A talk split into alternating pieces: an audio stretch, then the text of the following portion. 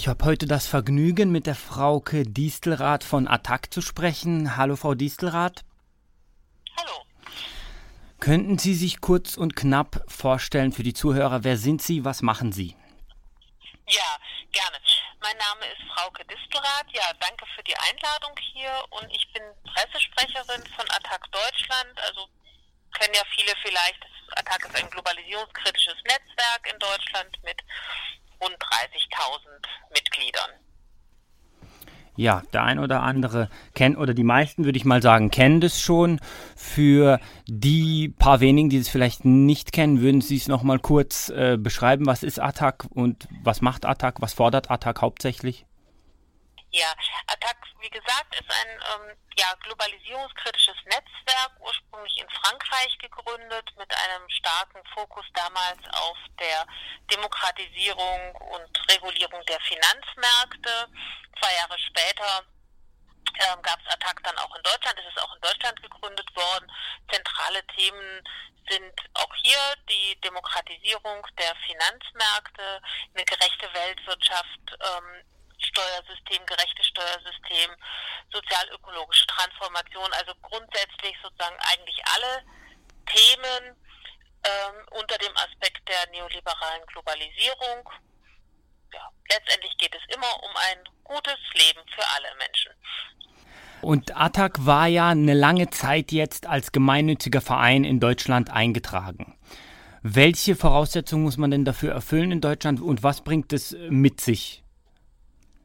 Also ich fange mal mit der letzten Frage ja. an. Ähm, gemeinnützige Vereine, der große, also große Unterschied, den großen Vorteil haben vor allem die Menschen, die für einen gemeinnützigen Verein spenden. Die können nämlich ihre Spenden von der Steuer absetzen. Das ist bei nicht gemeinnützigen Vereinen eben nicht so. Das ist ein ganz großer Unterschied und das ist sozusagen auch der, ja, das, das größte, die größte Bedeutung der Gemeinnützigkeit. Ähm, es gibt noch auch für den Verein selber steuerliche Unterschiede, muss bestimmte Steuern, also Körperschaftssteuern, Umsatzsteuern, sowas nicht abführen. Ähm, also ist auch da etwas also besser gestellt als nicht gemeinnützige Vereine. Und dann muss man auch sagen, dann gibt es sicherlich auch noch sowas wie ein, dass diese Gemeinnützigkeit ähm, auch wirkt wie ein Gütesiegel. Also wenn ein Verein nicht gemeinnützig ist, dann ähm, ja, wirft es vielleicht auch bei den Menschen, die sich für den Verein interessieren, erstmal Fragen auf, warum ist er nicht gemeinnützig, warum hat er diese Anerkennung nicht bekommen, stimmt da was nicht. Also die Wahrnehmung ist, dass es eigentlich ein steuerrechtliches Merkmal, aber in der öffentlichen Wahrnehmung geht es weit darüber hinaus. Und ein Verein, was muss denn der mitbringen, dass der als gemeinnützig anerkannt wird in Deutschland? Ja, das ist, das ist ganz wichtig. Das ist geregelt in einem Gesetz, das nennt sich Abgabenordnung, das ist aber ein Gesetz. Ähm, und da gibt es viele sogenannte gemeinnützige Zwecke. Also ein Verein, der gemeinnützig sein will, muss eben äh, einen Zweck verfolgen, der als gemeinnützig anerkannt ist. Und da sind in dieser Abgabenordnung, das ist ein wildes, historisch gewachsenes Sammelsurium von gemeinnützigen Zwecken. Das reicht von sowas wie Brauchtumspflege ähm, bis hin zu äh, Völkerverständigung, aber eben auch Umweltschutz, auch Bildung, ähm, Volksbildung, auch ähm, Förderung der Demokratie, des demokratischen Staatswesens. Also das ist eine ganz breite Palette und man muss auch sagen, ein ziemlich zufällig ähm, gewachsenes Sammelsurium, ähm, unter das sich dann eben diese gemeinnützigen Vereine, wenn sie denn als gemeinnützig anerkannt sein wollen, subsumieren müssen. Also sie müssen sich da einfügen und in ihrer Satzung benennen, welche dieser gemeinnützigen Zwecke sie verfolgen. Das ist eine sehr bürokratische Herangehensweise. Und auch sehr, diese Abgabenordnung ist auch sehr veraltet. Das zeigt sich zum Beispiel daran, dass bestimmte ähm, gemeinnützige Zwecke, die wir sicherlich alle so anerkennen würden, wie die, zum Beispiel die Menschenrechte, Verteidigung der Menschenrechte da gar nicht angeführt sind. So, jetzt wurde ja aber am 26. Februar diesen Jahres, wenn ich richtig informiert bin, der Gemeinnützigkeitsstatus von ATTAC vom Bundesfinanzhof aberkannt. Ist das richtig?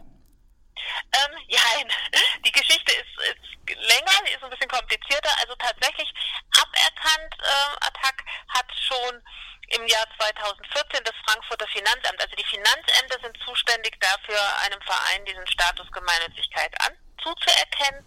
Und nachdem das jahrelang seit der Gründung ähm, Attac immer gemeinnützig war, hat im Jahr 2014 das Frankfurter Finanzamt Attac Deutschland die Gemeinnützigkeit aberkannt und gesagt, Attac sei zu politisch aktiv, das sei nicht vereinbar mit der Abgabenordnung, mit den Anforderungen da.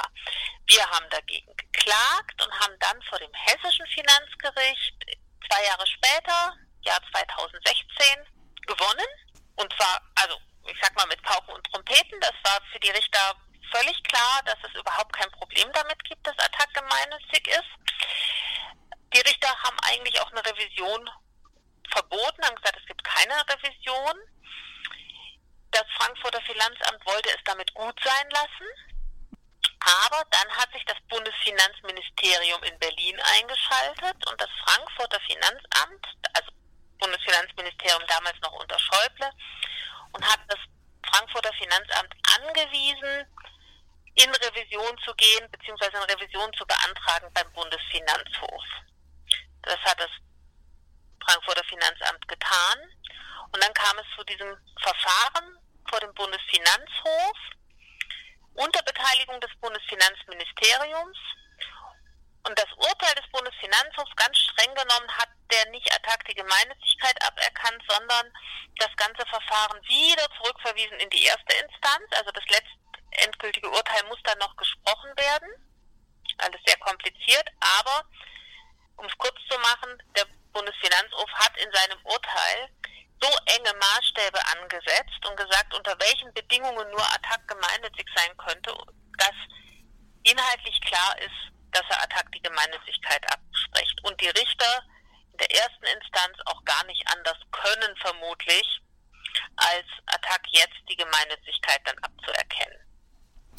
Sehr kompliziert, ich weiß, ja. aber also vom Ergebnis her heißt es, der Bundesfinanzhof hat Attac die Gemeinnützigkeit aberkannt. Das ist die ge gekürzte Fassung. Ja, das sind die Headlines, die man so gelesen hat. Genau. Okay, und können Sie sich das erklären oder beziehungsweise, wenn Sie darüber reden dürfen, die Gründe, warum das jetzt, warum äh, wurden die Voraussetzungen für diese Gemeinnützigkeit jetzt auf einmal so engmaschig gestrickt? Jahrelang war das jetzt kein Problem oder jahrzehntelang war das jetzt kein Problem und jetzt auf einmal muss da jetzt eine Revision her. Warum?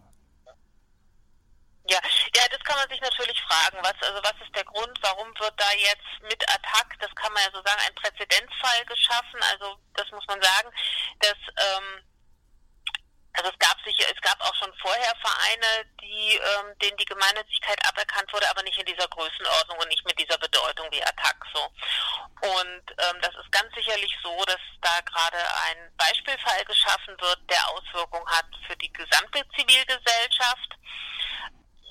Unserer Meinung nach ist das Urteil des Bundesfinanzhofs ja eine sehr, sehr enge Auslegung, die auch von einem sehr verengten Demokratieverständnis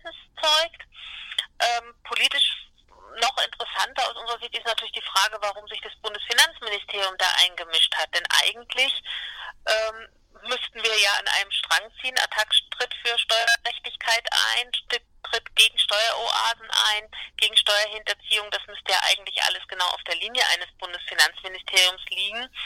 Ähm, dass das nicht so ist und dass da sich jetzt sozusagen Goliath dazu aufschwingt, Attac ähm, die Gemeinnützigkeit abzusprechen, quasi Attac als David, das ist für uns nicht nachvollziehbar, ist aber eine bittere Ironie, wenn man eben sieht, dass das Bundesfinanzministerium ausgerechnet eine Organisation die Gemeinnützigkeit abspricht, die sich für Steuergerechtigkeit einsetzt.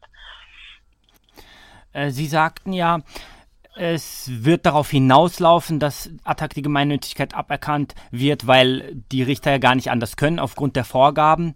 Aber hat Attac denn dann nochmal die Chance, wenn das dann äh, vollzogen ist, in Revision zu gehen, in Berufung und dann das ganze Verfahren nochmal aufrollen äh, zu lassen? Oder gibt es irgendwelche anderen Mechanismen, wie sich jetzt Attac zur Wehr setzen kann? jeden Fall den Rechtsweg bis zu Ende gehen und bis zu Ende gehen heißt, wir werden auch notfalls vor das Bundesverfassungsgericht gehen. Das ist für uns ganz klar. Ähm, also das liegt zum einen daran, dass wir der festen Überzeugung sind, dass das, was wir tun, als Attack tun, gemeinnützig ist. Wir setzen uns selbstlos für eine bessere gerechtere Gesellschaft ein. Das ist gemeinnützig. Also das andere ist eben, wie ich auch gerade schon sagte, dass wenn dieses Urteil so Bestand hat und aufrechterstehen bleibt, dann ist eben die ganze Zivilgesellschaft davon betroffen und nicht nur Attac. So, dann sind ganz viele gemeinnützige Vereine davon betroffen und das merken wir ja jetzt schon, dass ähm, Campback zum Beispiel das Kampagnen, Online-Kampagnen-Netzwerk hat jetzt schon bekannt gegeben, dass sie keine Steuerbescheinigungen, ähm, Spendenbescheinigungen, Entschuldigung, mehr ausstellen für ihre Spenderinnen und Spender, weil sie nach dem Urteil gegen Attac davon ausgehen, dass sie auch betroffen sein könnten. Andere ähm, Vereine, Organisationen überlegen jetzt sehr genau, welchen Aufruf die noch unterschreiben können.